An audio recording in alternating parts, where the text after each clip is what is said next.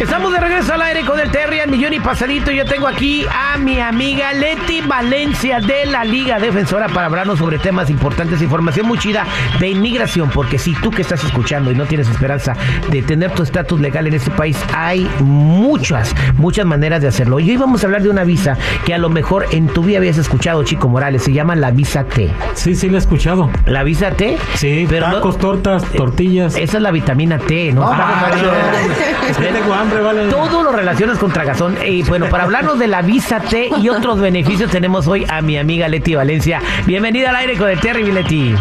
Hola Terry, muchísimas gracias por recibirme. Qué placer estar aquí contigo y poder platicar de este tema que pues ojalá les esté beneficiando a la comunidad. Y es este tema de inmigración específicamente el día de hoy. Vamos a platicar de la visa U y la visa T, así que presten mucha atención. La visa U, sé que si fuiste víctima de un crimen violento, te asaltaron, tu, pusieron tu vida en peligro y hubo un reporte de policía y, y eso eh, es un antecedente para poder arreglar tus papeles y colaboras con las autoridades, ¿correcto, mi Leti? Es para ayudar a las personas que han sido víctimas de ciertos crímenes y que han cooperado con las autoridades en la investigación de estos delitos. Pero también una simple denuncia puede ayudar a calificar para la visa U. No se necesita haber tampoco cumplido el crimen. Por ejemplo, un intento de secuestro también puede calificar para la visa U. No se tenía que cumplir el secuestro para que uno pueda calificar. Y de hecho, mi Terry, la agencia de inmigración publicó una lista de más de 25 crímenes que puedan calificar para la visa U, pero también el intento de cometer cualquiera de esos 25 crímenes pueden calificar. Así que que si usted pasa por algún delito, algún crimen en los Estados Unidos, pues hable inmediatamente a la policía, porque esto puede ayudarle a usted y a toda su familia. Exactamente, dime los cinco más principales, los más comunes de esos delitos que publicó el gobierno de Estados Unidos para calificar para la visa U, Leti. Claro que sí. So, uno que es muy común, obviamente, es la violencia doméstica. Si usted ha sufrido violencia por un novio, por alguien con el que vive en su casa, eso puede calificar. También el asalto con armas puede calificar, el secuestro, la extorsión y también la violación sexual. Esos todos pueden calificar. Bien, eh, bueno, pues repórtalo a la policía, colabora con las autoridades y puedes obtener el beneficio de la visa. Mira, yo te voy a poner un ejemplo de algo que pasó, eh, una noticia que se hizo muy sonada.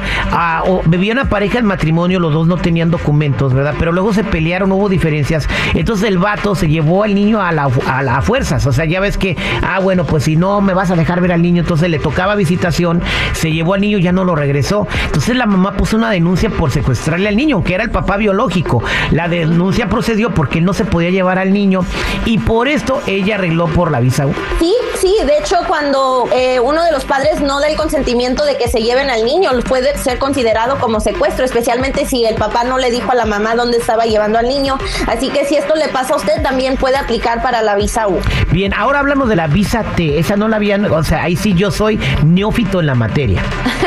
La visa Temi Terry es para las personas que han sido víctimas del tráfico de personas, ya sea tráfico laboral o tráfico sexual. Hay muchas personas que llegan a los Estados Unidos con alguien más, con estas promesas de que van a tener una mejor vida y ya luego llegando aquí, pues son esclavos de la persona de que los trajo, tal vez esclavos como sexuales o laborales. Pueden existir de las dos, pero si usted conoce a alguien que está siendo amenazada de que si lo reportan a la policía les, no los van a no los van a ayudar, entonces ese puede ser la visa T. Exactamente, pues ya escuchaste estas posibilidades para poder arreglar tus documentos. Hay personas que llegan aquí, mira, te voy a poner ejemplo, llegan, los traen y los ponen a vender cosas en la calle, que hasta que les paguen el coyote y a esas personas no les pagan.